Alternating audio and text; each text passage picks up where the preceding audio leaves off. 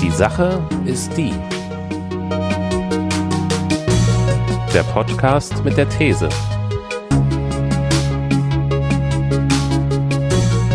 Mit Daniel und Christian.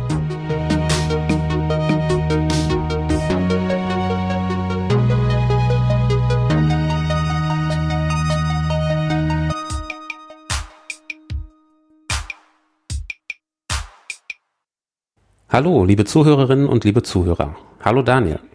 Hi, Christian, grüß dich. Herzlich willkommen zur Folge 12 unseres Podcasts. Die Sache ist die. Wie geht's dir, Daniel? Ja, soweit ganz gut. Kann mich nicht beklagen. Weihnachten steht vor der Tür. Mhm. Ich habe schon einen Großteil der Weihnachtsgeschenke. Bin dieses Jahr sehr früh dran. Das ist schon mal gut.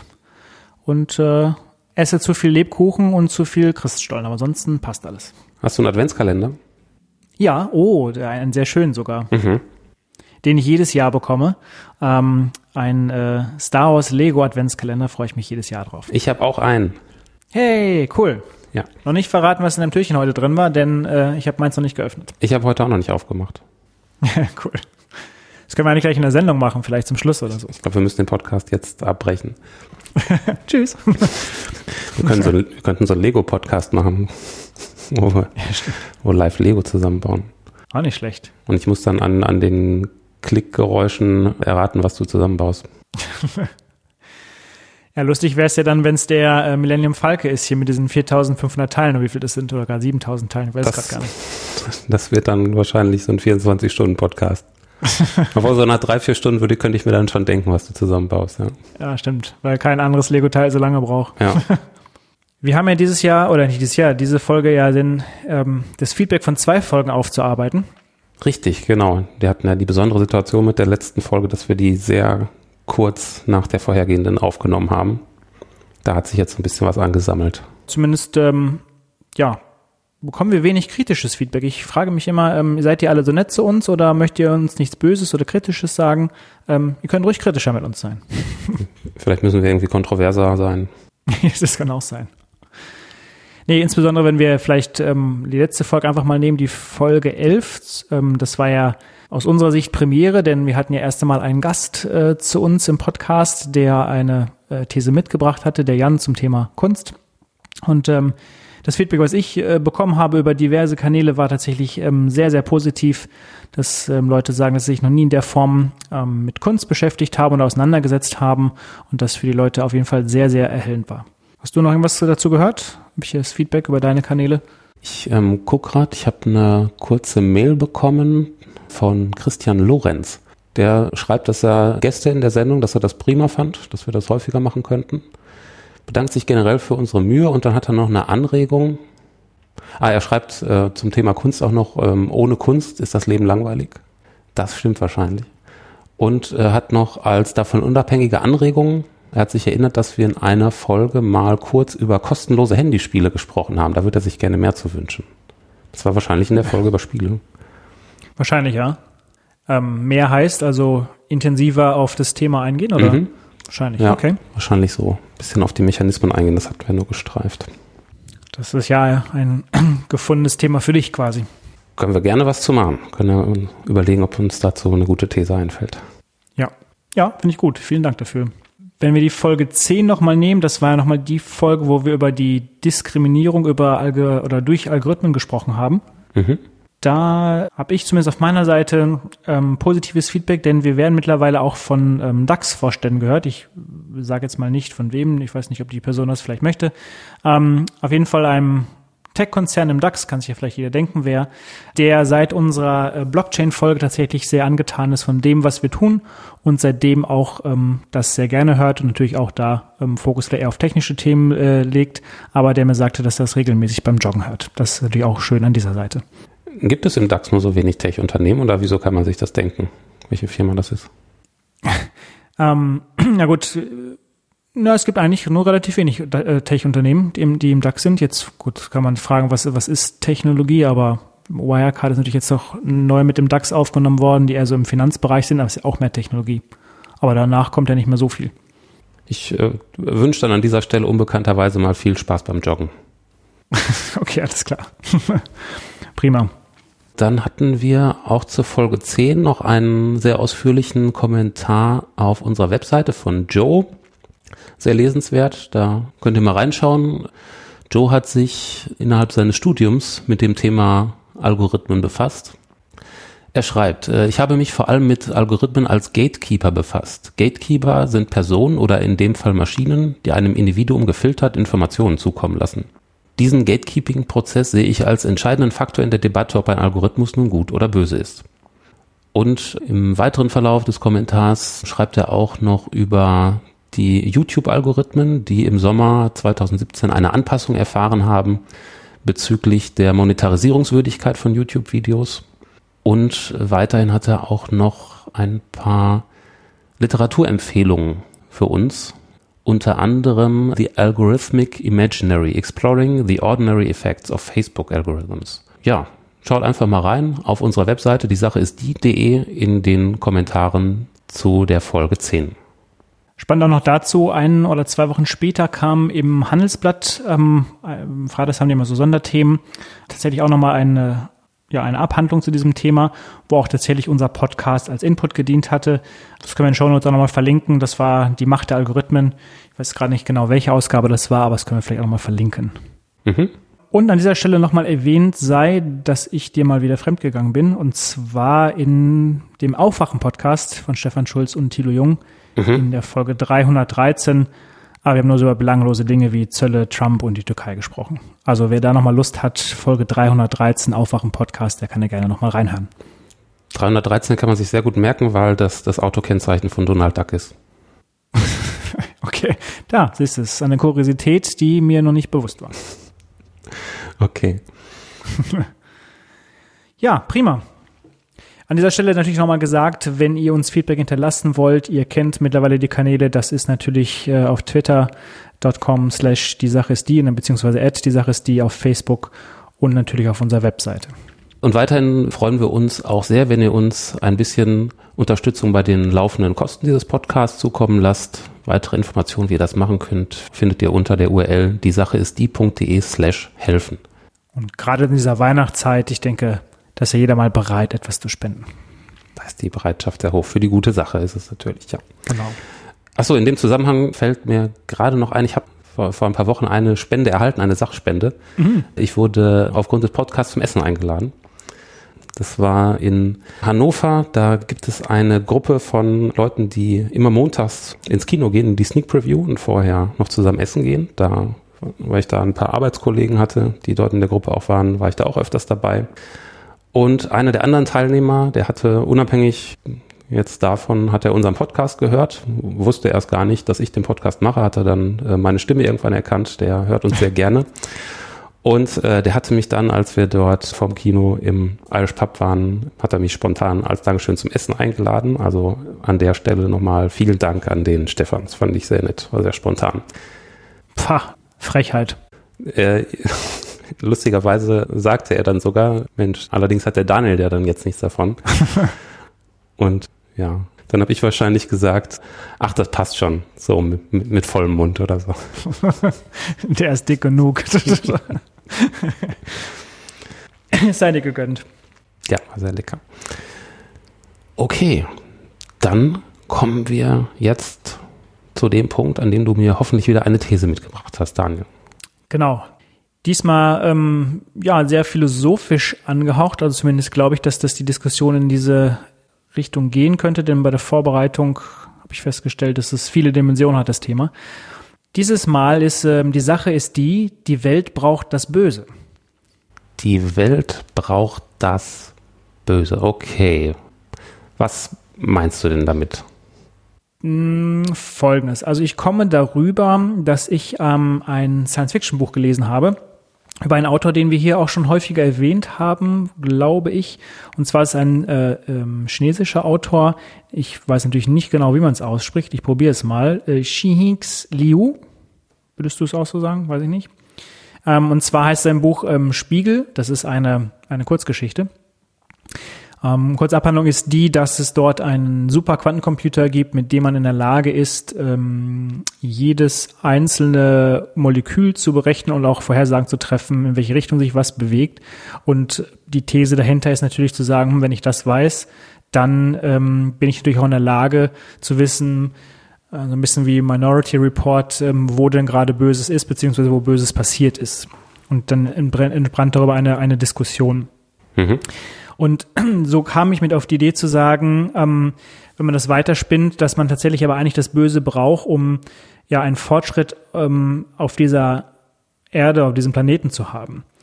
Ähm, die Idee dahinter ist, ähm, wenn man sich vorstellt, dass wenn einer in einer DNA niemals Fehler aufgetreten ähm, wären und sie exakt reproduziert ähm, worden wäre, dann ähm, sehe das Leben halt auf der Erde anders aus. sondern durch die Mutation natürlich erstmal irgendwie andere Mechanismen, andere Merkmale entstanden sind. Und so ist es gleich halt auch durch das Böse. Ähm, wenn es die nicht geben würde, dann würde es halt auch keinen Fortschritt in der Gesellschaft geben. Es würde keine Art Vitalität geben, keinen Impuls. Ja, vielleicht auch nichts irgendwie, von dem man abweichen kann und somit natürlich ein Fortschreiten der Gesellschaft dann wahrscheinlich stagnieren würde. Beziehungsweise man kann es sogar noch weiterspinnen, dass auch dann eine Kultur stagnieren würde weil man nichts mehr zu erzählen und zum Darstellen hätte und vielleicht zum Schluss sogar Wissenschaft und Technik zum, zum Stehen kommen. Okay, also nochmal kurz zu dem Buch. Äh, wie man der Autor ausspricht, weiß ich auch nicht so genau. ähm, also lest es am besten in den Show Notes zu dieser Folge nach. Ich werde es gar nicht erst versuchen. Äh, das Buch habe ich auch gelesen. Also genau, es ging um einen äh, Superstring-Computer. Und ja, wie, wie, du schon sagtest, der kann quasi das ganze Universum berechnen, vom Urknall an bis zum jetzigen Zeitpunkt. Und wenn man diesen Computer bedient, kann man also alles wissen, was es zu wissen gibt, wenn man das möchte, bis zum jetzigen Zeitpunkt, was je irgendwo geschehen ist. Und postuliert wird dann also, wenn man alles sehen kann, vor allen Dingen, wenn jeder alles sehen kann, das, das, so wurde das ja weitergedacht, mhm. dann muss ja auch jedem klar sein, dass jeder alles sehen kann. Das heißt, man verhält sich komplett anders, man würde, so zumindest die Annahme, würde also vermeiden, Böses zu tun, das ist ja schon, schon einmal so eine Grundannahme, die da drin steckt. Und dann genau die Grundannahme, das wäre schlecht für die Gesellschaft, denn die gesellschaftliche Entwicklung würde dann stagnieren. Genau, also basiert ja auf diesem Impuls, äh, von dieser konventionellen Moral abzuweichen quasi. Und daher dann die These, wir brauchen das Böse für die, für unsere gesellschaftliche Weiterentwicklung. Exakt, genau. So, das kann man natürlich jetzt in viele in der Hinsicht ähm, diskutieren. Ich habe da nochmal nachgeschaut und du sicherlich auch, sag mal, was, was vielleicht die Definition von dem Bösen ist. Das, was ich sag mal runtergedampft gefunden habe in diese Richtung, ist, ähm, dass das Böse als Inbegriff des moralischen Falschen verstanden wird, also eine Kraft, die moralisch falsches Handeln antreibt. Also ein Abweichen von der Moral ist die Definition von Böse, zumindest in der Form, wie ich sie gefunden habe. Mhm. Ich sage vorweg, ich finde sie nicht hundertprozentig korrekt. Ich würde es noch vielleicht anders beschreiben, aber da kommen wir sicherlich noch im Laufe der Sendung nochmal zu. Mhm. Okay, also wir brauchen erstmal eine Definition von Moral und daraus leitet sich dann automatisch ab, was das Böse ist. Ähm, ja, also ich glaube, wir kommen noch an verschiedene Punkte. Ich meine, man kann ja, also ich glaube, die Frage, die man sich stellen muss, ist irgendwie der Mensch an sich böse oder ist nur das Handeln böse? Die Unterscheidung würde ich nochmal irgendwie ähm, treiben. Da kommen auf ganz andere Aspekte. Geht natürlich auch jetzt auch viel in, die, in den Kriminalbereich, wo man vielleicht nochmal hinkommt. Wo wir gerade bei Thema Moral sind, ist das äh, Hirn zu kurz gekommen, wird sehr gerne Moral genommen, hat mal äh, Wiglaf Droste gesagt. Ähm, das das finde ich ganz schön. Ähm, und ja, wenn wir bei Moral sind, ist natürlich die Frage auch, woher kommt Moral? Ist Moral überall gleich? Ich glaube, das ist ja exakt genau der Punkt halt. Also Moral ist ja nur das, was wir Menschen uns irgendwie auferlegen. Mhm. Und das ist tatsächlich auch noch in jeder Kultur ähm, an, unterschiedlich. Mhm. Okay. Also da würdest du sagen, dass da muss man erstmal schauen, ob es überhaupt eine objektive Vorstellung geben kann von diesem Bösen, was so eine Triebkraft sein kann. Ja, genau. Mhm. Und vielleicht mal als Beispiel, jetzt haben wir das ja so abstrakt aus diesem Buch ähm, beschrieben.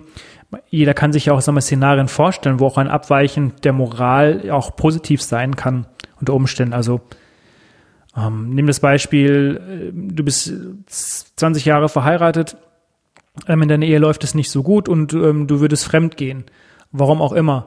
Und dann ist es moralisch verwerflich, aber auf der anderen Seite ist es vielleicht der Nutzen, um vielleicht die Ehe zu retten. Das ist sehr konstruiert, aber hm, also in diese Richtung geht es halt. Also moralisches Gegenhandeln kann ja unter Umständen auch etwas Positives bewirken. Ja, ähm, ich erinnere mich gerade an den Philosophieunterricht, den ich am Gymnasium hatte. Hattest du eigentlich auch Philosophie damals? Nee, hatte ich nicht. Ich habe überlegt, ob wir den Kurs damals zusammen hatten. Ähm, da hatten wir eine Unterrichtsreihe über Ethik. Mhm. Und ja, da erinnere ich mich gerade an diese Unterscheidung zwischen zwei möglichen Definitionen von Ethik. Äh, zum einen die Gesinnungsethik und auf der anderen Seite die Handlungskonsequenzenethik. Mhm. Also wann ist ein Verhalten moralisch gut? Nach der Gesinnungsethik dann, wenn man das Gute beabsichtigt. Mhm. Und nach der Handlungskonsequenzenethik, wenn man das Gute erreicht. Mhm. Da habe ich jetzt gerade dran gedacht, wo du dein, dein Beispiel brachtest. Man beabsichtigt da vielleicht, obwohl es natürlich sehr interpretationsfähig ist, das Beispiel, aber vielleicht beabsichtigt man in deinem, deinem Beispiel da das Gute, also das Retten der Beziehung oder zumindest erzählt man sich das. Ja. Vielleicht erreicht man ja genau das Gegenteil, dass die Beziehung dann noch viel schneller zu Ende ist, aus welchem Grund auch immer. Aber man hat vielleicht das Gute beabsichtigt. Hat man dann böse gehandelt? Hm. Man kann das ja auch andersrum sehen. Ich meine, wenn die Ehe dann durch, durch vielleicht schneller scheitert, vielleicht ist das ja aber auch noch die Lösung des Problems gewesen. Das kann sein. Also, also hat man dann doch wieder gut gehandelt quasi. Mhm. Ich glaube, unsere Ansicht, sag mal, was eigentlich Moral genau ist, ist natürlich einfach nur ein Resultat des logischen Denkens. Aber welches so gut wie möglich natürlich widerlegt werden kann, weil bei verschiedenen Ansichten spielen natürlich einfach, sag mal, Erziehung, Umfeld, Wissen, eigene Interessen, Weltanschauung und so weiter halt eine wichtige Rolle. Also ich glaube, es gibt hier kein richtig und falsch in dem Sinne. Mhm. Also, und wie gesagt, das ist noch in Ländern halt unterschiedlich. Also von daher, ich meine, ähm, wenn du nach Arabien gehen würdest, ja, da wäre gar nicht dieses Problem, sondern da hättest du halt 20 Frauen. Als Beispiel, wenn wir jetzt bei diesem Thema bleiben. Also da wäre ist, ist moralisch nicht verwerflich. Also das meine ich halt damit. Können wir denn irgendwas finden, was, naja, jetzt nicht unbedingt komplett objektiv als böse gilt, aber als recht böse erstmal und dann überlegen, ob die Welt das braucht? Ja, ich habe bei, was das Thema Moral angeht, mir Gedanken gemacht. Ähm, da sind wir bei schnell, also lande ich, komme ich schnell zum Beispiel beim Kapitalismus heraus. Mhm. Ähm, also es ist ja offensichtlich, ich versuche es mal so neutral wie möglich zu formulieren, dass Unternehmen unsere Bedürfnisse manipulieren müssen, um ihre Produkte zu verkaufen. Ja. Und dabei kann man sich nicht zu so viel Moral leisten, weil sonst wird man erbarmungslos, sag mal, von dem Kapitalismus weggefegt oder wie man es auch sa sagen möchte quasi. Also das heißt, es überleben rein jetzt wirtschaftlich gesehen nur diejenigen, die bereit sind zu tricksen und ähm, diese Menschen sind per se ohne Moral und sie finden sich mit der Realität in der Form halt eben quasi ab. Das heißt, der Kapitalismus fördert den Betrug, wenn man ihn natürlich nicht reguliert. Was wäre so ein Beispiel dafür? Ähm, also was ganz Konkretes. Geh in den Supermarkt und ähm, du findest an der Kasse vorne deine Süßigkeiten im Regal. Mhm. Die Absicht dahinter ist natürlich, ne, die Leute sollen manipuliert werden, du wartest in der Schlange, hast möglichst noch Kinder dabei und du musst ins Süßigkeitenregal greifen. Mhm. So, also die Leute werden hier manipuliert, sie sollen was Ungesundes essen nehmen den einarmigen Banditen in einem Spielcasino. Mhm. Okay, Spiel, Computerspiele, nehmen mal Online-Spiele. Die ähm, Handyspiele. Äh, die Handyspiele, genau. Oder wenn wir Kapitalismus sind, nehmen die sag mal, die Finanzkrise kurz vorweg, da wurde dir jede Woche eine neue Kreditkarte angeboten. Ähm, bezahl auch gar nicht mit Bar, damit du nicht mehr weißt, wie viel du ausgibst. Hier kriegst du eine neue Kreditkarte, Überziehungskredit ist zu hoch, das macht alles nichts. Und du bist ganz cool, weil du kommst jetzt auch noch in den Gold Club und keine Ahnung. Das dient ja auch alles dazu, dass du nicht mehr darüber nachdenkst, wie viel Geld du ausgibst. Und jetzt bei all diesen Beispielen finden wir sicherlich Dinge, die moralisch verwerflich sind, aber die dem Kapitalismus dienen, um logischerweise mehr Gewinn zu machen. Mhm, also das, das sind so wahrscheinlich fast alles Beispiele, wo man Bedürfnisse in Menschen forciert schon fast, nicht einfach nur erweckt, mhm. die sie in ihrem Normalzustand unter Umständen gar nicht hätten und die dann im schlimmsten Fall die Menschen dazu bewegen, entgegen ihrer eigenen Interessen zu handeln. Also Beispiel wäre Zigarettenwerbung. Da Ja, zum Beispiel. Wird dann, auf, genau. Wird dann irgendwas in den Leuten angesprochen, je nachdem, wie die Werbung gestrickt ist. Also man erinnere sich an den Marlboro Cowboy, so Freiheit und Abenteuer zum Beispiel, oder man ist Individualist oder was auch immer für ein Image, in das man sich einkaufen kann, indem man Zigaretten raucht. Und Zigarettenrauchen ist echt ein doofes Hobby. Das ist sehr schlecht für die Gesundheit. Ist Zigarettenrauchen ein Hobby? Hm. Ja, Nikotin macht sehr, sehr schnell, sehr stark abhängig. Man, man hat an sich unterm Strich nicht besonders viel davon. Mhm. Und äh, Leute dazu zu bringen, sich so konsequent und systematisch zu schaden, da könnte man sich ja auf den Standpunkt stellen. Das ist dann echt böse, sowas überhaupt zu verkaufen und dann auch noch so trickreich die Leute dazu zu bringen, den Quatsch zu kaufen. Lasse ich jetzt mal als objektiv böse so dastehen. Kann ich mich mit anfreunden.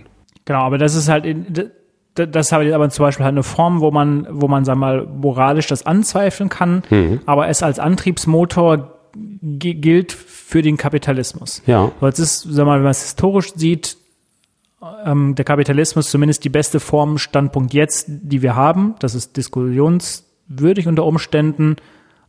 Vielleicht gibt es auch was Besseres. Dato kann man muss noch diskutieren, aber gibt es wahrscheinlich nichts, was das jetzt irgendwie zumindest in der Form ablösen könnte. Ähm, das ist, sag mal, der Stand der Dinge jetzt. Mhm. Jetzt sagst du, was, was kann jetzt daran irgendwie gut sein? Äh, erstmal ist das ja sehr, sehr gut untermauert, die, jetzt die These, die Welt braucht das Böse. Weil wir sagen, unsere Welt, die läuft im Moment nur über den Kapitalismus. Das ist das, was hier alles zusammenhält. Das ist was Bewahrenswertes. Äh, gut, kann man sich drüber streiten, aber es ist zumindest der Status quo, dass gerade der Motor unserer Gesellschaft darüber läuft. Dann könnte man schon sagen, die Welt braucht das Böse. Man könnte sogar sagen, jetzt mal, wenn wir es nur mal runterdampfen auf das, das Zigarettenbeispiel, dann hat sich die Welt also vom Bösen abhängig gemacht. ja, sehr schön. Ja, also in diesem Punkt hast du recht. Ich wollte nochmal ein, ein, ein positives Beispiel an top bringen. Ähm, Im 19. Jahrhundert gab es zum Beispiel äh, Medikamente, die dann nachweislich ähm, nicht die Form ihrer Wirkung erbrachten, die man vorher angenommen hat. Das haben dann die Forscher irgendwie ähm, erkannt und mhm. auch bewiesen. Und daraus ist eine Regulierungsbehörde entstanden, ähm, die wir heute als also als FDA kennen in den USA, wo Medikamente erst eingereicht werden müssten, auf ihre Wirksamkeit geprüft wird etc., bevor sie am Markt zugelassen wird. Mhm. Also will damit sagen, vielleicht hat man früher was moralisch bedenklich irgendwas verkauft, wo man dachte, hm, was irgendwie, weiß ich nicht, bisschen Schlangenblut oder so, das hilft schon irgendwo, aber es war gar nicht gesichert gewesen, dass es halt wirklich hilft, hat aber dafür Geld genommen. Und daraus ist natürlich jetzt was Positives entstanden. Klar kann man es auch in verschiedenen Dimensionen äh, diskutieren, aber zumindest gibt es jetzt eine Prüfstelle, die Medikamente prüft, wo man sagt, okay, aus diesem Bösen ist etwas Gutes, nämlich eine Prüfstelle entstanden. Ja, gut, dann kann man aber dagegen halten, zum einen sind dann die damaligen Schlangenölverkäufer sind zum Teil wahrscheinlich trotzdem mit ihrer Masche reich geworden oder waren irgendwie erfolgreich und heute hat das Schlangenöl halt irgendwelche anderen Formen angenommen. Ja, mit Sicherheit, klar. In anderen also, Bereichen und Also die Masche, behaupte ich, die gibt's immer noch ohne Ende. Ich wollte damit nur sagen, was ja der, die Lösung von vielen Dingen ist am Kapitalismus halt die, die, die Frage und die Form der Regulierung halt. Und ich glaube, dass wir, sagen wir, hier in Europa und Deutschland sicherlich mehr Regulierung haben, was auch durchaus positiv zu begrüßen ist im Vergleich zum Beispiel zu den USA oder vielleicht sogar noch schlimmer in, in, in China oder so. Nehmen wir nur das Thema Datenschutz, ähm, das interessiert in China halt niemanden. Ja. Als negativer Punkt, also sag mal, was auch gegen die Moral verstößt oder dass man sich das sogar auch zum, zunutze macht, ähm, zur Imagepflege. Ähm, früher war ich nur Unternehmer, um irgendetwas zu bauen, wollte ein Problem lösen und heute mache ich eine Sache, um mich damit aufzuwerten. Ich bin eine Biersorte und spende für den Regenwald. Ich baue Produkte, die irgendwie ein großes Menschenproblem versuchen anzugreifen und stelle mich irgendwie als, als Messias da beim Silicon Valley gucken. Weißt du, was ich meine? Ja, klar. ich spende viel, um irgendwas zu erreichen. Also es ist jetzt alles sehr pauschal, aber ne, also man, kann sich das auch zum, zum, zum Eigennutz machen. Auf jeden Fall. Das sieht man ja an, an, an sehr vielen Beispielen, dass es Menschen gibt, die mit durchaus fragwürdigen Mitteln sehr, sehr reich geworden sind, zum Beispiel. Mhm. Ich will jetzt keine Namen wie Bill Gates oder so nennen, die sich dann jetzt so natürlich sehr stark als, als Philanthropen inszenieren. Mit dem Geld, zu dem, von dem zumindest ein Teil äh, durch fragwürdige äh, Geschäftspraktiken erwirtschaftet wurde. Tun sie jetzt sicherlich Gutes, auf jeden Fall, aber die lassen natürlich auch keine Gelegenheit verstreichen, das als PR-Maßnahme zu inszenieren. Es geht nicht darum, so still zu sein und Gutes zu machen. Ne? Es geht dann darum, sich da selber darzustellen. Also zum Teil sind das, ist das natürlich sehr durchschaubar. Also wenn es da große Schlagzeilen gibt, hier dieser und jene Superreiche, der hat fast sein ganzes Vermögen, hat er, hat er gespendet. Ja, wenn man genauer hinguckt, ja, wem hat das denn gespendet? Ja, seine eigene Stiftung, die dann irgendwann mal von seinen Kindern geführt werden wird und so gesehen hat er eigentlich nur die Erbschaftssteuer umgangen. Aber das wird halt als PR-Maßnahme genutzt. Wobei das ja nicht für Bill Gates gilt, aber ja für viele andere genau. Nee, nee, das war ein, ein anderes Beispiel. ja. Das war der Herr Zuckerberg, wenn ich mich recht entsinne. Wobei natürlich jetzt auch man sagen kann, er hat mit, also Bill Gates mit, mit fragwürdigen Praktiken sehr, sehr viel Geld verdient. Das, was er nun mit dem Geld anfängt, muss man schon zugute halten. Weiß nicht, ist ein Tropfen am heißen Stein, aber zumindest versucht er an vielen Stellen etwas zu bewirken. Ja, aber da ist jetzt die Frage, was ist mit den ursprünglichen Handlungen? Da gibt es welche, die würde ich persönlich zumindest als ja, moralisch fragwürdig, sagen wir mal, äh, oder um jetzt in unserem Jargon zu bleiben, vielleicht sogar als böse bezeichnen. Äh, machen wir das einfach mal der Argumentation halber.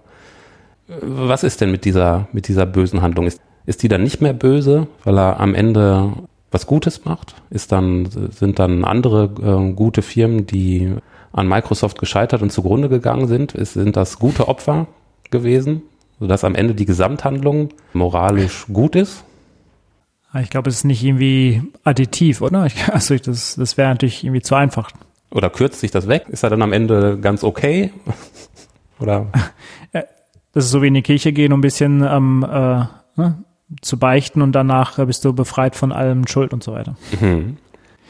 Mir fällt da übrigens ein, ein Buchtipp zu ein, ich glaube, du hast es auch gelesen, das geht ja so ein bisschen gerade in die Richtung ähm, äh, von Andreas Eschbach, ähm, ähm, eine Billion, eine Billion Dollar.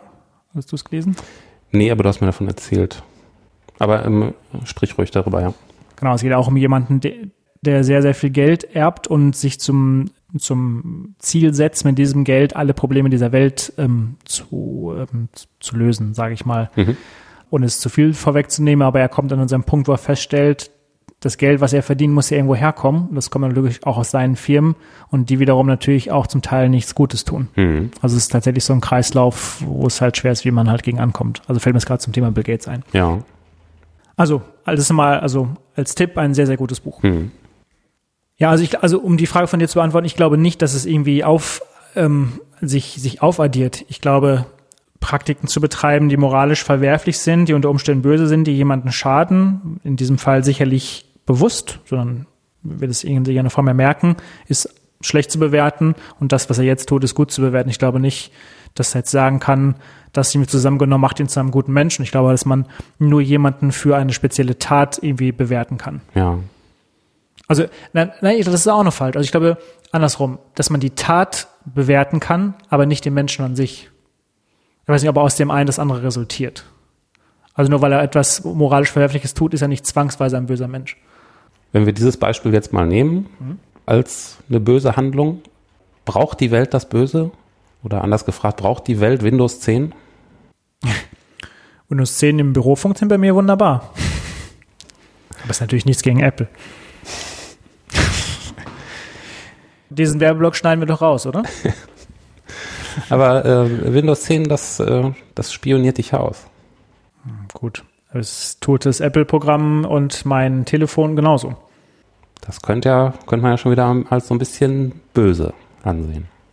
Das ist richtig. Aber dafür gibt es jetzt auch wieder ein Für und Wider halt. Ne? Also ich meine, es spinniert mich aus, aber es weiß dann vielleicht meine Vorlieben mehr. Oder man kann die Telefone abhören, als würde irgendjemand sagen, naja, aber dafür haben wir halt mehr Sicherheit. Wir können dann durch ganz viele Terroranschläge irgendwie verhindern. Also das ist halt genau der Punkt. Also mhm. die Wahrheit, die, die gibt es halt irgendwo für dieses Thema halt nicht. Mhm gerade wie du das so sagst, könnte man ja sagen, ja, die Welt braucht das Böse, denn man muss so ein bisschen was Böses haben, damit Gutes entstehen kann. Zumindest haben wir uns in so eine Situation irgendwie manövriert. Ja. Ich versuche es nochmal, sag mal, argumentativ nochmal anders losgelöst von den Beispielen. Mhm. Das habe ich mir so Gedanken gemacht. Wir haben auch schon mal über dieses Thema Dualismus gesprochen. Ja. es ist ja eigentlich wie eine Medaille, also in meiner Vorstellung. Das Gute braucht das Böse, um überhaupt erstmal erkannt zu werden. Also wäre immer alles Paletti, dann würden wir das, würden wir es ja nicht merken und es würde ähm, Fortschritt verloren gehen, weil da mal die, die, die Spannung vielleicht im Leben fehlt. Also ich stelle mir es vor, so ein bisschen so wie so eine Art Rollercoaster fühlt sich unser Leben an, wie wir schwanken immer zwischen zwei Polen, zwischen Gut und Böse halt eben. Mhm. Und das ist halt eben dieser, aus meiner Sicht, dieser Dualität geschuldet, die ein Teil unserer Erfahrung als Mensch ist. Wir können sie als grundsätzliches Gesetz nicht verneinen, aber auch, also nicht verneinen und auch nicht, oder auch nicht ignorieren halt in der Form. Auf der anderen Seite ist natürlich das Gut und Böse auch nur in den Köpfen der Menschen halt. Ne? Also ich meine, es kann auch ein Gut geben, das unabhängig vom Böse ist, könnte man ja sich überlegen. Aber wenn man, also das, das würde ja gar nicht funktionieren in der Form. Da wäre ja alles Gute bedeutungslos, wenn man das nicht irgendwie noch auf der Dualität auf der bösen Seite irgendwie wiederfinden könnte. Gut, über den Dualismus an sich, da kann man sich auch noch unterhalten. Also ist die Frage, sind Gut und Böse, sind das entgegengesetzte Pole? Mhm. Oder die andere Sichtweise wäre ja, das Gute an sich, das ist einfach eine, eine Skala und je geringer der Ausschlag auf dieser Skala ist, desto eher bezeichnet man etwas als böse. Ne? Also quasi je weniger Gutes da ist, desto eher gilt es automatisch als böse. Aber gehen wir ruhig mal von dem, von dem Dualismus aus. Finde ich so als Gesprächsgrundlage auf jeden Fall ganz gut. Zumindest hängen die Begriffe in irgendeiner Form zusammen. Man kann das, das eine durch das andere beschreiben oder definieren. Und, und jetzt ist die Frage, kann man Gutes nur haben, bewahren, wenn man gleichzeitig Böses hat oder wenn man nur um die Möglichkeit des Bösen weiß? Muss man Böses wirklich selber erfahren haben, zum Beispiel am eigenen Leibe, oder auch Böses selber getan haben, um das Gute zu schätzen? Oder reicht einfach nur das Wissen und das Konzept? Es muss ja nichts Böses geschehen unbedingt, sondern man kann ja auch über was, über was Böses lesen oder einen Film schauen, in dem das Böse irgendwie thematisiert wurde. Ja, da greifst du gerade ganz, ganz viele Punkte auf. Ähm, also aus meiner Sicht würde ich sagen, man muss nicht zwangsweise selber Böses an sich zu, also erfahren, um zu wissen, was gut und böse ist. Ich glaube, es reicht einfach, das Konzept zu sehen und ich glaube, ich muss ja nur die Tageszeitung aufschlagen, um zu wissen, dass es in dieser Welt gut und böse gibt.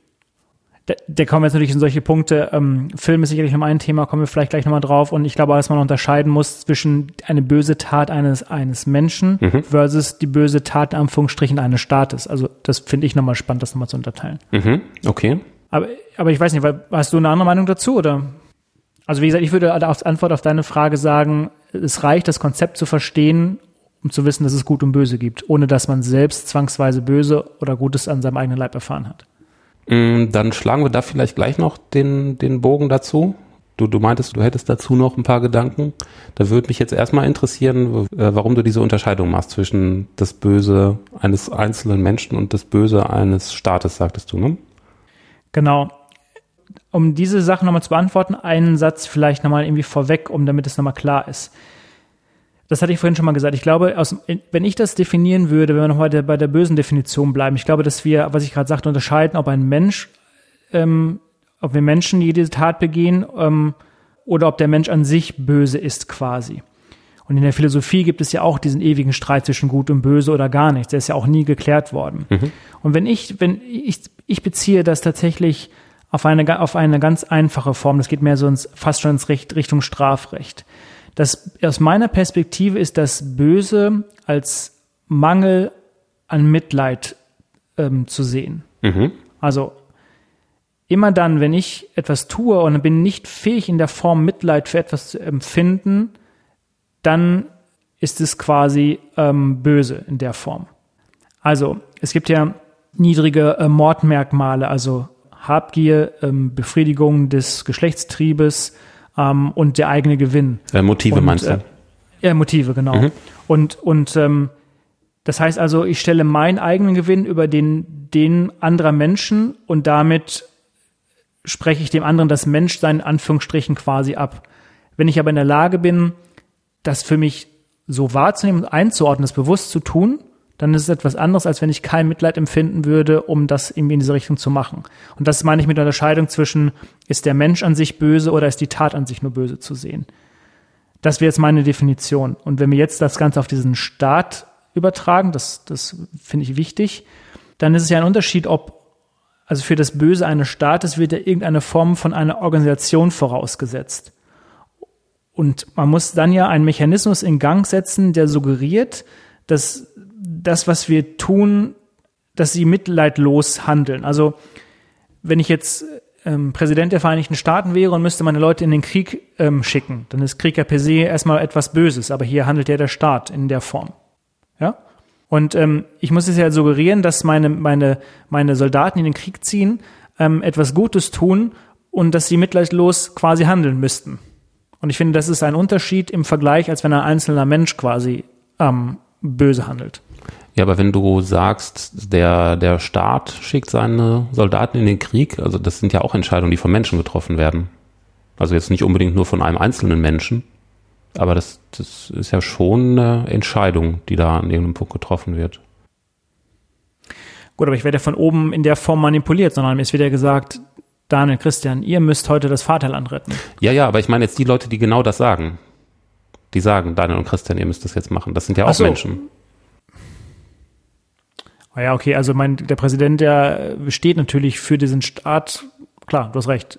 Der müsste natürlich auch mit Mitleid oder nicht mit Mitleid handeln. Ja, richtig. Aber trotzdem, ja, die, die Frage ist dann natürlich, wie ist das mit den Soldaten, die jetzt, hin, die jetzt einen Auftrag haben und von dem vielleicht nicht so überzeugt sind?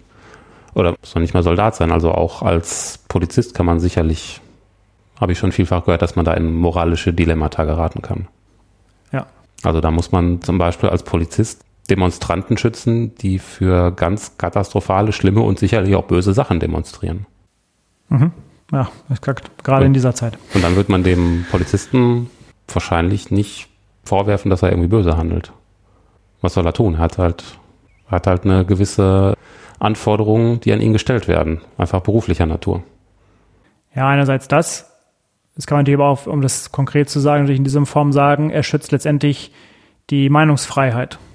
Mhm. Wenn eine Demonstration angemeldet ist, was auch mal die Meinung dahinter ist, dient es zunächst mal, dass er als Organ für den Staat die Meinungsfreiheit schützt. Auch wenn er nicht der Meinung ist von dem, was die Demonstranten da gerade rüberbringen. Ja. Aber ja, du hast recht. Also ich muss unter Umständen mich moralisch verbiegen, um jemanden zu schützen, wo ich sage, das kann ich eigentlich nicht für mich persönlich selber nicht vertreten. Das ist richtig. Und so wird das Gleiche wäre auch mit dem, mit dem Krieg in der Form. Okay, man könnte natürlich jetzt auch sagen, ich weiß gar nicht, nicht Soldat zu sein, weiß nicht, wie es in den USA oder sowas ist, aber dann könnte ich auch sagen, wenn das gar nicht geht, dann kannst du kein Polizist werden. Ja. Aber das sind wahrscheinlich zu weitreichende Konsequenzen. Ja, gibt dann auch Menschen, die stellen sich zumindest auf den Standpunkt, überhaupt, dass man Soldat überhaupt nur wird, dann wird man potenziell schon zum Mörder. Es gibt ja diesen einfachen Slogan, Soldaten sind Mörder. Mhm. Gut, auf der anderen Seite während sich ganz viele Menschen, die sich für den Beruf als Soldat entschieden haben, nicht gedacht haben, oh, jetzt super, da kann ich irgendwie äh, andere Menschen umbringen, sondern sie werden sich irgendwas Positives gedacht haben. Werden sich gedacht haben, oh, es gibt Böses in der Welt und ich kann mein Vaterland schützen, zum Beispiel. Genau. Ich kann das Böse eindämmen. Ein Teil davon wird dann, äh, schlagen wir sogar schon wieder einen Bogen so zum Anfang, ist dann ja auch das entsprechende Marketing, mit dem Soldaten angeworben werden sollen. Ne? Das sind ja genau die Geschichten, ja. die dann erzählt werden. Und natürlich hängt es auch wieder davon ab, was, was renke ich halt höher. Ich könnte ja auch sagen, ich werde irgendwie Berufssoldat, weil da verdiene ich ähm, sehr, sehr viel Geld. Also moralisch ist mir Geld mehr wert als vielleicht das Leben von irgendjemandem. Also könnte ja unter Umständen auch sein. Zum Beispiel, genau. Oder äh, ja, ich ergreife irgendwie einen Beruf in, in, in der Waffenindustrie. Ja, zum Beispiel. Da gibt es ja ganz viele total normale Berufe, von Ingenieur über Softwareentwickler bis zu Schreibkraft, Reinigungskraft und so weiter. Ganz normale Berufe, aber stehen halt äh, im Dienst der Waffenherstellung. Wie ist das zu bewerten? Ich glaube, dass wir noch eine, noch eine weitere Unterscheidung machen müssten. Nicht nur die Unterscheidung vielleicht zwischen dem einzelnen Menschen und dem Staat. Ich glaube, was man auch, oder was ich feststelle, wenn man darüber nachdenkt, dass natürlich auch böse anders zu definieren ist im Zeitablauf. Hm. Ähm, wir beurteilen immer nur das Böse zu einem gewissen Zeitpunkt. Es gab ja mal eine Phase ähm, ähm, in der Zeit der Prohibition, in der Alkohol verboten war. Ja. Zehn Jahre später, also Alkohol war mal böse gewesen. Zehn Jahre später war er nicht mehr böse gewesen. Also Das meine ich damit.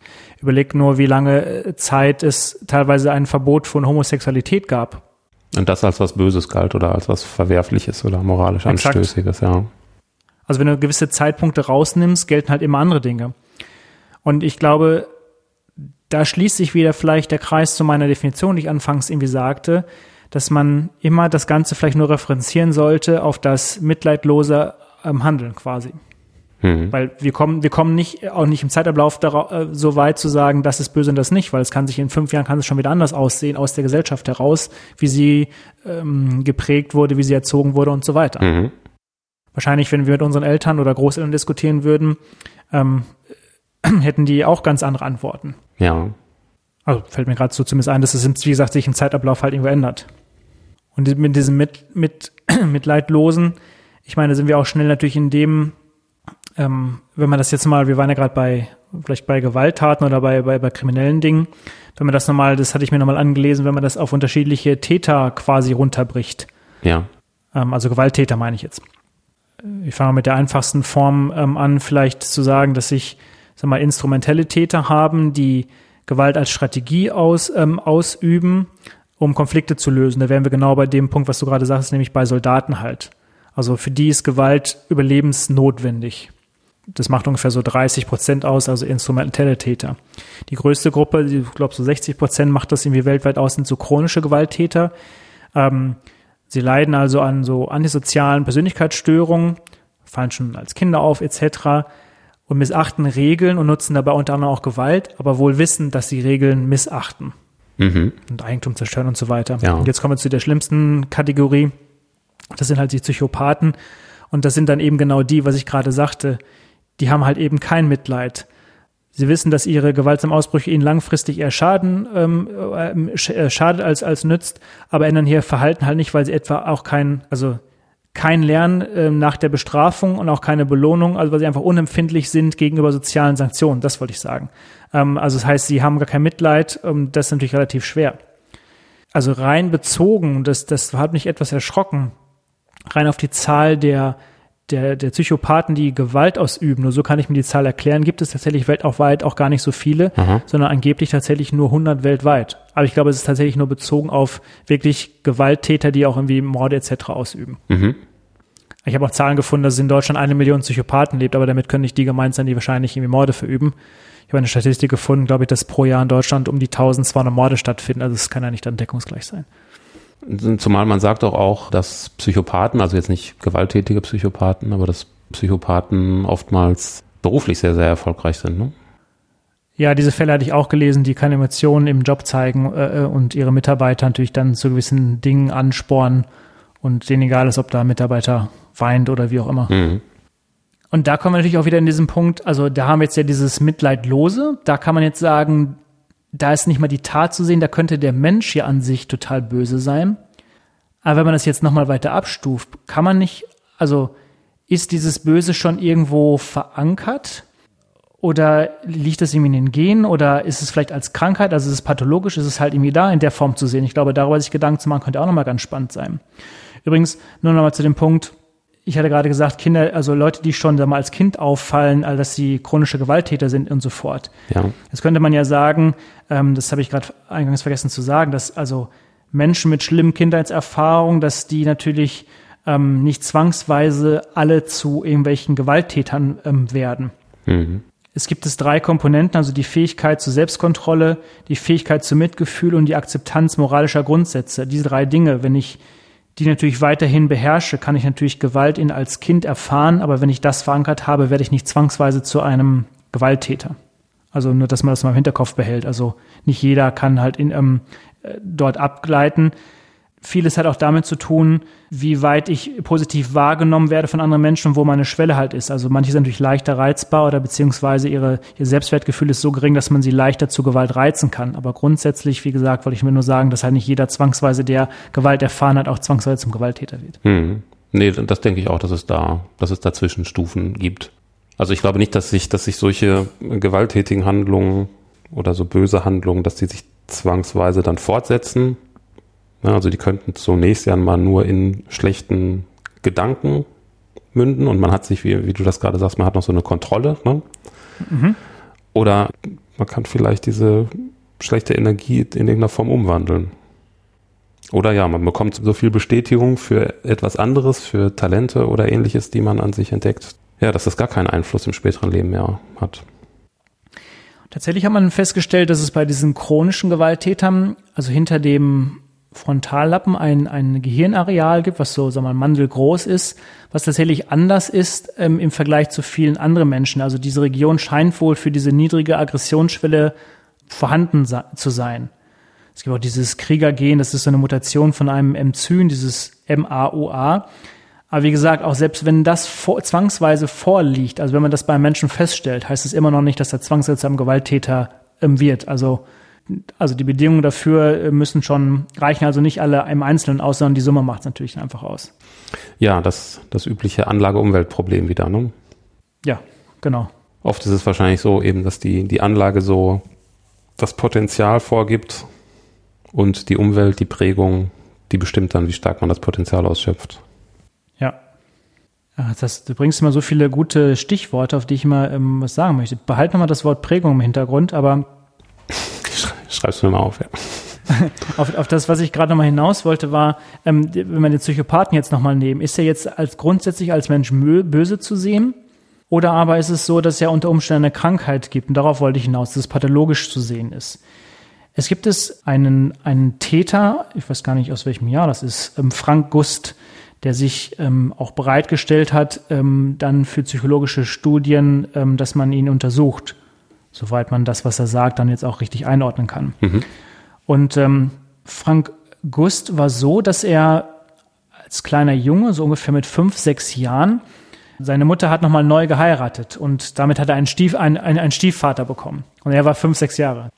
Und ähm, hat jetzt dieser Vater eine Tierhaarallergie gehabt, sein Stiefvater, mhm. er musste diesen Hamster abgeben. Ja. Ist zu seiner Großmutter gegangen und ähm, die hat gesagt, naja gut, dann musst du halt diesen Hamster töten. Ist halt raus im Garten gegangen und hat eine Art Steinplatte genommen und wollte die dem Hamster auf den Kopf werfen und hat aber nicht richtig getroffen, sodass der Hamster an der Seite aufgeplatzt ist. Mhm. Und ähm, hat dann mit den Fingern diesen Hamster angefasst und ist mit den Fingern an die warmen Gedärme gekommen und hat tatsächlich in dem Moment ein, ein, ja, ein, ein positives Gefühl empfunden. Und dieses, ich kürze es halt ab, hat sich über die Zeit weiter gesponnen, du bisher größere Tiere umgebracht hat und du kannst es dir denken, es hat irgendwann mal im hohen Alter drin geendet, dass er äh, Menschen umgebracht hat. Hm. Es klingt jetzt alles ähm, sehr abartig, was es sicherlich ist, aber jetzt ist die Frage, ist dieser Mensch jetzt nun wirklich von Grund auf böse oder ist er einfach nur pathologisch quasi krank einzuordnen?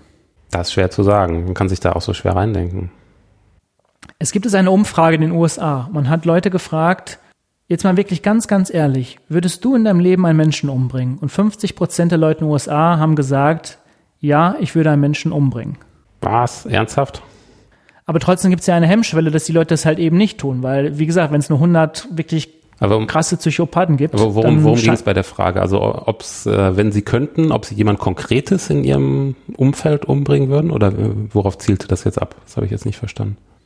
Nein, es zielte nur darauf, nicht, nicht keinen konkreten Menschen, sondern könnten Sie sich vorstellen, wirklich ernsthaft jemanden in Ihrem Leben umzubringen? Das war konkret die Frage. Ach so, aber dann gegebenenfalls auch irgendwie in einer Notsituation oder so. Nee, ich glaube, das war ausgenommen. Es ging schon wirklich um vorsätzliche Tötung. Nee, nee, kann ja sein, vorsätzliche Tötung, aber dann äh, irgendwie in, in, in, man kann ja auch in Notwehr handeln. Ja. Weil das wundert mich jetzt gerade, dass äh, mit, mit 50 Prozent bei so einer allgemeinen Frage. Eben, das, ja. Aber mag ja sein, okay. Und bei diesem Frangus ist halt die Frage, allein schon, dass natürlich wir uns sowas erzählen oder ich dir jetzt erzähle und natürlich auch viele Menschen gibt, die Interesse an solchen Geschichten haben, zeigt ja auch, dass es irgendetwas mit uns macht. Und ich glaube, meine Vermutung ist, dass wir uns sowas anhören und tief in uns glauben, dass wir auch Interesse haben könnten und Angst davor haben, dass wir auch Interesse an warmen Gedärmen hätten, als, als allen dieses Beispiel. Ich glaube, dass diese Sorge tief in den Menschen irgendwo drin sitzen könnte. Darum hört man sich auch sowas an. Also du glaubst, man, man befürchtet, dass es etwas gibt in, in einem selbst, das einen dazu veranlassen könnte. Äh auch Interesse daran zu haben, ja, exakt. Mhm. Und ich glaube, das ist auch der Punkt, der Grund, warum wir jeden Sonntag Tatort gucken, in dem es ja in jeder, also nicht in jeder Folge einen Psychopathen gibt, aber zumindest Mörder gibt. So viel gibt's ja gar nicht quasi. Aber das ist ja irgendwie genau das Gleiche. Warum ist das Interesse an solchen Personen und solchen Geschichten so hoch? Warum gibt es so viel Schweden-Krimi, Bücher, Filme, weiß der Kuckuck was? Ja, Das ist die Frage. Also diese ganze Psychopathengeschichte, das, das strahlt ja so einen Grusel aus. Ne? Mhm. Also so empfinde ich das zumindest. Ja, klar.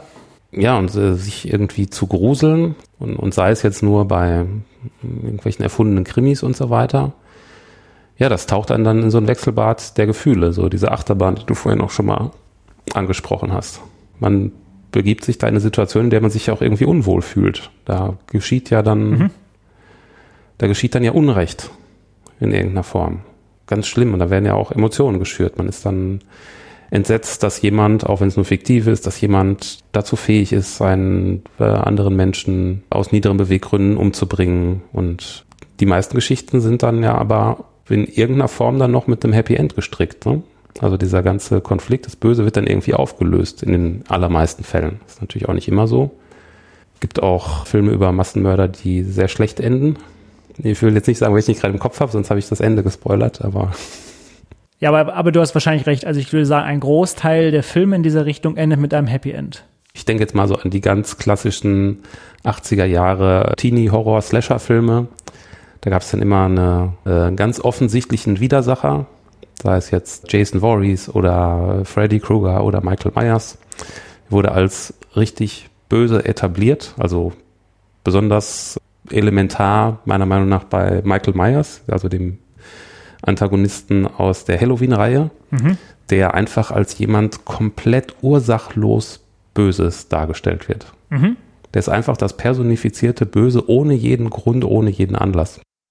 Aber da haben wir es ja wieder. Er ist ja auch ähm, wahrscheinlich ohne Mitleid. Er hat ja kein Mitleid. Also auch eine Art Psychopath. Man weiß gar nicht, was bei, was bei ihm ist. Ne? Also was, was seine Motive sind. Ja. Das wird überhaupt nicht erörtert. Er ist einfach abgrundtief böse. Und am Ende dieser Filme in, in irgendeiner Form triumphiert dann aber die, ähm, zumindest die Hauptdarstellerin, also bei mhm. Halloween 1 und 2, Jamie Lee Curtis, triumphiert dann in irgendeiner Form. Also man wird dann schon irgendwie positiv entlassen. Ne, man ist durch so ein Wechselbad gegangen und am Ende kommt man aus der Geschichte heraus, ne, hat was, hat was Schlechtes erlebt und das Schlechte wurde irgendwie bewältigt. Also deswegen ähm, wenn es jetzt darum geht, warum diese ganzen Krimis zum Beispiel, die ja wahrscheinlich in irgendeiner Form ähnlich ablaufen, ich, ich ja. habe jetzt ewig keine geguckt, aber die enden ja, glaube ich, auch sehr, sehr oft mit einem Ermittlungserfolg oder so. Da geht es wahrscheinlich darum, dass wir uns daran äh, erfreuen über Geschichten, in denen Probleme überwunden werden. Und die Geschichte ist halt umso spannender, je größer das Problem ist und je stärker uns das Problem auch emotional packt. Ich hätte zwei andere Antworten noch darauf. Mhm. Oder zwei Thesen, zwei Thesen. Ich glaube, das, also was du sagst, kann ich mir gut vorstellen. Das würde ja übrigens auch dann für diese, deine Anfangsthese, sag mal, sprechen. Es reicht ja nur aus, von dem Böse und Gut irgendwie wahrzunehmen, um zu wissen, dass es eine Welt gibt, weil vielleicht reicht es mir auch aus, es einfach nur im Fernsehen zu sehen, ohne dass ich es irgendwie selbst ausübe oder erlebe quasi. Das Gute und das Böse. Um dieses, was wir gerade hatten, zwischen diesen beiden Polen halt hin und her zu, ähm, zu sein mhm. oder zu, zu, zu schwanken. Ich glaube aber, es könnte auch damit zusammenhängen, dass wir so gerne Krimis sehen oder lesen, dass unser Leben natürlich aus unzähligen Regeln besteht. Unser Verbrecher hält sich ja nun mal nicht daran. Und ich glaube, insgeheim wünschen wir vielleicht auch gerne mal gegen Regeln zu verstoßen. Und darum finden wir das so faszinierend, was wir da sehen. Nur dass natürlich die, und das gilt ja auch für den Gust, was ich gerade sagte, vielleicht gibt es irgendwo in uns eine Kraft, wir könnten uns vorstellen, auch uns warme Gedärme toll zu finden aber es bricht halt einfach nicht aus, weil die Mechanismen so groß in uns sind, dass das Böse halt eben nicht ausbricht. Sonst wird es ja nur noch Psychopathen und Massenmörder geben. Das wäre eine These. Aber das, das finde ich vielleicht sogar noch viel logischer. Ähm, Schiller und Kant haben es mal mit dem, mit dem Erhabenen definiert. Und zwar haben sie es so beschrieben, dass man sich in einer Situation ausgesetzt fühlt, wie zum Beispiel einem Unwetter. Und wenn wir jetzt ein Unwetter in den Alpen meinetwegen haben, ist natürlich nicht schön. An diesem Ort möchten wir nicht sein aber wir mögen es zum Beispiel ein Unwetter auf einem Gemälde zu sehen. Mhm. Und ich glaube, dass, dass es grundsätzlich ein Unwetter ist eine Überforderung unseres Verstandes. Nur auf dem, mit, wenn wir es häufiger auf Bildern sehen, können wir es irgendwie kategorisieren, was wir natürlich in der Situation in den Alpen eben selber nicht können. Und vielleicht gilt das auch halt eben genau für dieses Verbrechen, was wir im Fernsehen sehen, versus das, was real einfach passiert. Das wären noch zwei Thesen, die ich vielleicht irgendwie da mit, mit anbringen würde. Das denke ich auch. Also du meinst, dass Dinge, die uns unangenehm sind, dass wir die, wenn sie in irgendeiner Form verpackt sind, können wir eher mit ihnen gedanklich umgehen. Nach dem Motto, wir erkennen die Realität an, aber wir wollen, wir, wir brauchen gar nicht so, so nah ran. Wenn wir das Ganze mit ein bisschen Abstand betrachten können, können wir das, das Konzept zum Beispiel von, von bösen oder schlechten oder bedrohlichen besser verarbeiten. Exakt. Ja, das sehe ich auch so. Den, den ersten Punkt, den du gemacht hast, also mit dieser irgendeiner Form von Faszination, die äh, bei Menschen für die Handlung von, vom Bösen sein kann, nach dem Motto so Grenzüberschreitungen. Mhm. Ich glaube, äh, das glaube ich nicht, dass das überwiegend der Fall ist, warum zum Beispiel gewalttätige Filme, Serien und so weiter so, so einen Erfolg haben. Zumindest so nach dem, wie ich das empfinde. Denn um jetzt nochmal auf diese brutalen Filme zu kommen mit einem so einem Widersacher, mit so einem Massenmörder. Ja. Diese Slasher-Filme. Da gibt es eine ganze Menge Filme, die ich auf jeden Fall gerne geguckt habe, so mit großem Gewinn, mhm. die, mir, die mir gefallen haben. Und für mich war dieser Ablauf, den ich auch gerade geschildert habe, also dieses Etablieren des Bösen, aber auch das Überwinden des Bösen, das ist für, für mich sehr wichtig, dass diese Geschichten so ablaufen, dass ich hinterher so einen, so einen Film gut finde. Also ja, da passieren sehr brutale Handlungen. Der Widersacher der macht ganz, ganz brutale Dinge und tötet da Menschen auf ganz brutale Art und Weise. Äh, und für mich ist das in der Form aber eben ein Stilmittel, um zu etablieren, wie böse er ist, um auch Emotionen in mir anzuregen. Auch diese Empathie, ne, von der du gesprochen hast. Ich empfinde dann ja Empathie gegenüber mhm. den Opfern, die dargestellt werden. Und nur wenn das Ganze dann in einer in einer Überwindung des Problems und in einem Besiegen dieses Widersachers endet, ist das für mich eine runde Geschichte, dass ich am Ende sage, das ist ein guter Film. Denn es gibt ein paar wenige Filme, bei denen man objektiv sagen würde, ja, das ist doch, das ist auch einfach nur so ein brutaler Film, bei denen ich äh, gemerkt habe, bei, bei denen ich irgendwie gefühlt habe, die Macher des Films, die begeistern sich tatsächlich für den Widersacher die bewundern den tatsächlich und die, die glorifizieren die Gewalt, ohne irgendeine Form von Auflösung zu bieten. Darf, du hast gerade den gleichen Regisseur im Kopf wie ich wahrscheinlich.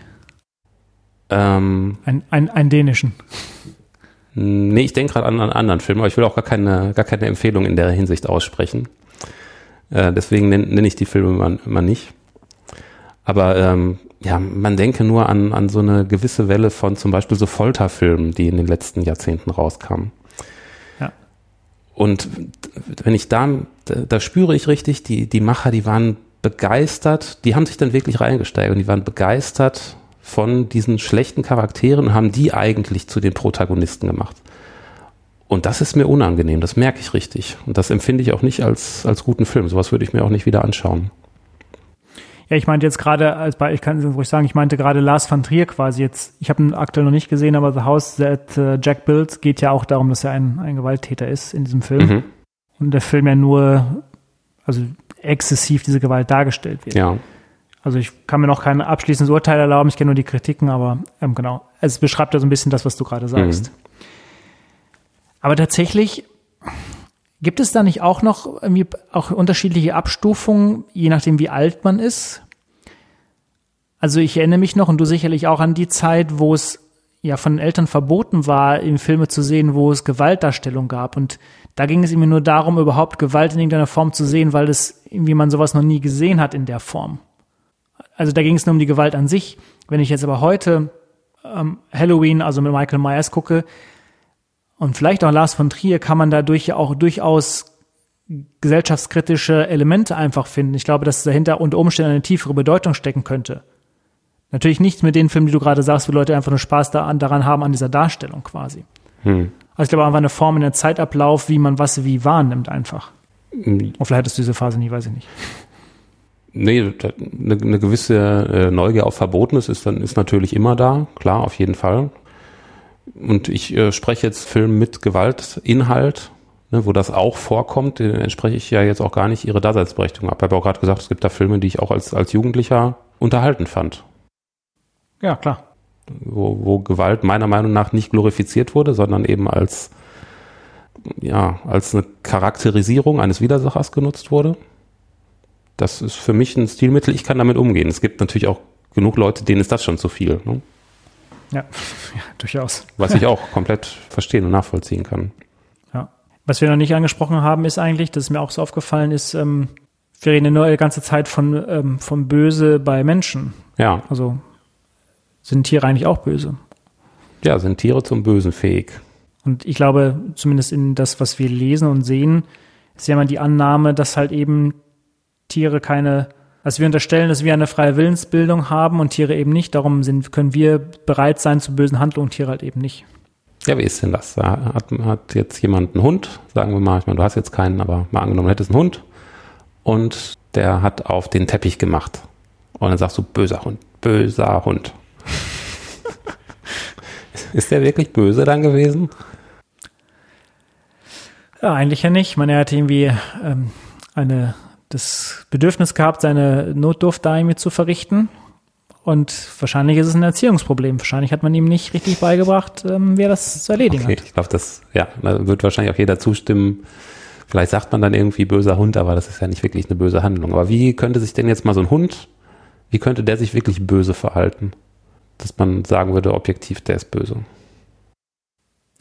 Ja, ich glaube, wir müssen ja so krassere Beispiele nehmen, wo ein Hund auf dem Spielplatz vielleicht einem Kind in den Arm beißt oder so. Das ist böser Hund. Böser Bö Hund. Spuck, das ist böse. Spuckt den Arm wieder aus. Böser Hund. ähm, ja, die Frage ist halt, warum tut der Hund das? Er wird sich ja, aber das, wie sollen wir das feststellen? Das können wir nicht feststellen. Er wird sich mit großer Wahrscheinlichkeit nicht überlegt haben, dieses Kind beiße ich nun in den Arm, um ihm weh zu tun. Hm. Sondern in ihm wird wahrscheinlich irgendwo tief innen etwas geweckt sein. Sei es der Jagdtrieb, sei es, dass er Hunger hat, was auch immer. Hm. Bei, bei, Hunden spricht man ja, ja gut, man, umgangssprachlich spricht man schon davon, ne, bleibt da weg, das ist ein böser Hund oder so. Aber ein bisschen nüchterner formuliert wird man ja sagen, das ist ein aggressiver Hund.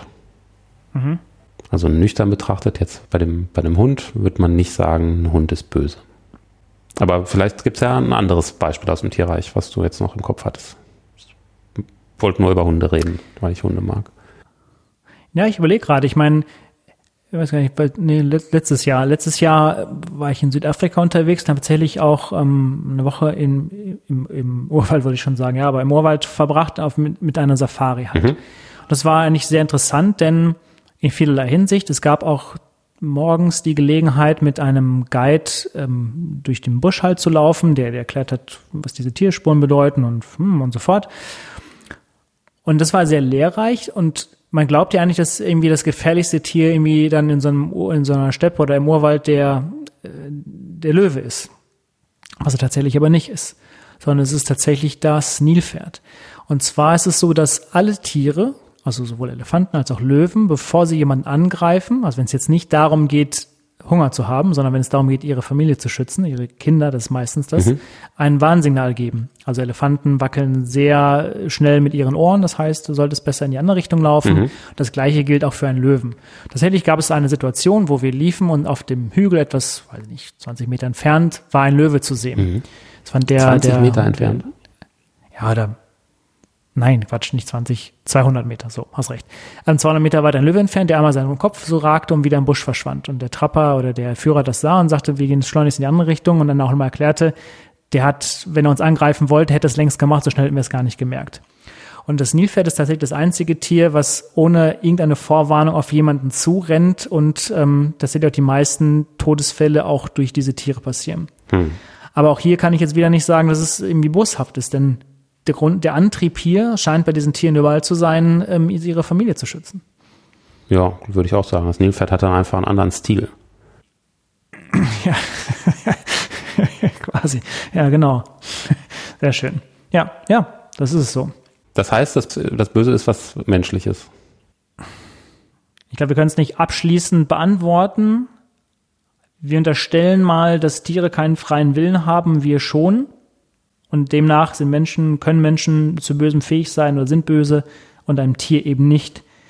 Wobei wir natürlich jetzt irgendwie noch den Extremfall haben, sind Menschen wirklich ähm, freien Willens. Da wollte ich Aber, gerade sagen, ob wir zu der fortgeschrittenen Stunde jetzt noch diskutieren, ob es freien Willen gibt. Eieiei. Ich glaube, das, können wir, ja. das können wir heute wahrscheinlich nicht mehr erschöpfend erörtern, aber das ist äh, durchaus durchaus diskussionsfähig. Ne? Genau. würde natürlich das Böse natürlich und die Handlung und was wir gerade hatten, natürlich jetzt wieder auch in ein ganz anderes Licht stellen. Ähm, also wo, wo das irgendwie herkommt quasi. Mhm. Ja. Brauchen wir denn jetzt das Böse? Bist du bereit für ein Fazit? Also ich würde sagen, das Böse in Form, wie wir es durchsprochen haben oder besprochen haben, was auf den Psychopathen zutrifft, in Form von mitleidslos zu handeln, das Böse in der Form, das würde ich verneinen, ich würde es zweigeteilt also sehen. Aber die Form, wo wir gegen moralische Grundsätze verstößen, was auch eine, eine, eine Teilform des Bösen ist, das würde ich bejahen, denn es bewirkt im Umkehrschluss unter Umständen etwas Böse, lässt unser Leben in einer Form, was ich gerade sagte, in einem Fort von einem Rollercoaster ähm, irgendwie erscheinen und wir schwanken zwischen diesen Polen. Und ich glaube, nur das erzeugt mehr Produktivität, mehr Antrieb in uns etc. Und somit zeugt es für mehr Fortschritt für uns Menschen auf diesem Planeten und so weiter. Mhm. Das wäre jetzt so die, das, wie ich es sagen möchte. Okay. Ich habe noch ein schönes Zitat gefunden von Kafka der sagte, das Böse ist manchmal in der Hand wie ein Werkzeug, erkannt oder unerkannt lässt es sich, wenn man den Willen hat, ohne Widerspruch zur Seite legen. Und ähm, ich glaube, das, das trifft es halt. Also es bringt uns irgendwie vorwärts, ähm, aber manchmal muss man es als Werkzeug vielleicht einfach beiseite legen. Mhm. Ja, ist ein gutes Zitat. Wie würdest du es äh, für dich zusammenfassen? Sagst du, man braucht es gar nicht oder würdest du es auch noch unterteilen? Ja, braucht die Welt das Böse? Also Windows 10 brauchen wir nicht, würde ich sagen. ähm, nee, aber Spaß beiseite. Die Frage stellt sich für mich gar nicht, ob die Welt das Böse braucht, mhm. weil äh, ich nicht glaube, dass man das Böse so abschaffen könnte, wie das jetzt in dem eingangs zitierten Roman der Fall ist. Oder anders gesagt, ich glaube nicht, dass durch diese fiktive Situation jeder kann alles wissen, zum Beispiel, dass man dadurch das Böse aus der Welt schaffen könnte. Das geht, glaube ich, nicht. Und es gibt, glaube ich, auch keinen anderen Weg. Also wir sind in irgendeiner Form mit dem Bösen konfrontiert. Es gibt das Böse und sei es nur als Konzept. Mhm. Das haben wir einfach. Die Frage ist, wie wir, wie wir damit umgehen. Nehmen wir das Böse nur mal als Konzept, das wir zum Beispiel in, in Medien verpacken oder dessen wir uns bewusst sind, der Kapazität des Bösen das sehe ich nicht so als, als Triebfeder unbedingt, aber als Orientierungshilfe. Das kann uns ja zumindest den, wie eine Kompassnadel den Weg weisen, nämlich in die Richtung, in die wir nicht gehen sollten. Und so sollten wir das meiner Meinung nach auch behandeln. Und dafür reicht meiner Meinung nach das Konzept des Bösen. Man weiß, in welche Richtung man sich orientieren kann zum Guten. Man weiß aber auch gleichzeitig, wie in dem Zitat gerade gesagt, mit dem das Werkzeug zur Seite legen. Man hat die Kapazität, das Werkzeug zu führen, aber man hat auch die Kapazität, das Werkzeug zur Seite zu legen. Ja. Die Frage ist halt nur, ob das Konzept ausreicht oder ob man nicht irgendwann mal in seinem Leben auch einen Beweis dafür braucht. Auf der anderen Seite, Kirche funktioniert auch, ohne dass jemand, jemand Gott gesehen hat. Hm. Wir wissen ja zumindest aus Erzählungen von, von bösen Handlungen, die stattgefunden haben, die wirklich echt sind, die wir jetzt selber nicht erfahren haben, die uns aber trotzdem sehr stark beeindrucken. Wir haben jetzt bei, bei Filmen haben wir gerade über fiktive Dinge gesprochen. Es gibt ja auch Filme, Aufzeichnungen etc. von ganz realen, ja, exakt. sehr, sehr bösen Handlungen. Damit wären wir wieder bei unter Umständen eine Tageszeitung und so weiter, wo uns das ja auch tagtäglich vors Auge geführt ja. wird, genau. Ja. Ich habe noch etwas gefunden, ähm, ein, ein Faustfragment von Lessing, in dem der Geist äh, dem, dem Faust äh, auf die Frage antwortet, äh, was ist das Schnellste auf der Erde? Und der Geist antwortet, ähm, der Übergang vom Guten zum Bösen. Mhm. Also auch die Geschwindigkeit natürlich dahin oder der Weg dorthin ist natürlich auch sehr schnell. Ein schmaler Grat. Wobei das ja schon, das haben wir eigentlich ausgelassen. Wir hätten das nochmal auch ähm, nochmal aus der Perspektive von Star Wars ähm, äh, betrachten können. Ich meine, ähm, dort ist ja der Weg zur schnelleren Macht ja auch der Weg zum Bösen eigentlich. Die dunkle Seite der Macht ist nicht stärker, aber schneller und verführerischer. Exakt. Wenn es jetzt dafür kein, also wenn das nicht ein schönes Schlusswort war. Mit Star Wars angefangen, mit Star Wars aufgehört. Was besser kann kein Podcast mehr dieses Jahr werden. der Kreis schließt sich. Ja, soll das schon der vorläufige Podcast-Höhepunkt dieses Jahr gewesen sein? Ich denke, da geht noch mehr, oder? Ja, wir haben zumindest uns vorgenommen, noch eine Sonderfolge zu machen zum Jahresende. So sieht's aus. Mal sehen, ob die noch dieses Jahr erscheint oder dann früh im Januar. Was meinst du? Ah, Ich, ich finde so passend so zum Jahreswechsel wäre noch schön, wenn es natürlich kommt. Mhm. Und dann natürlich aber auch eine Folge mit so bisschen Konfetti, Chipse und so weiter, so ein bisschen Silvester-Feeling. Sollen wir schon äh, was erzählen, was wir uns überlegt haben? Oder sollen wir einfach es dabei belassen, es gibt eine spezielle Folge? Ich würde sagen, wir belassen es äh, bei, dass es eine spezielle Folge wird und in irgendeiner Form anders als, als diese oder die, die, die vorherigen Folgen und ähm, als, als Überraschung und als Anreiz. Super, machen wir so. Haben wir euch schön auf die Folter gespannt. Wir müssen natürlich noch darauf hinweisen, dass wir, und das nutzt ihr tatsächlich relativ wenig, auch einen Anrufbeantworter haben, den man natürlich auch fleißig nutzen kann für Kommentare, die vielleicht einfach schneller gehen, als wenn man das irgendwo in einem Forum schreibt oder sonst wo.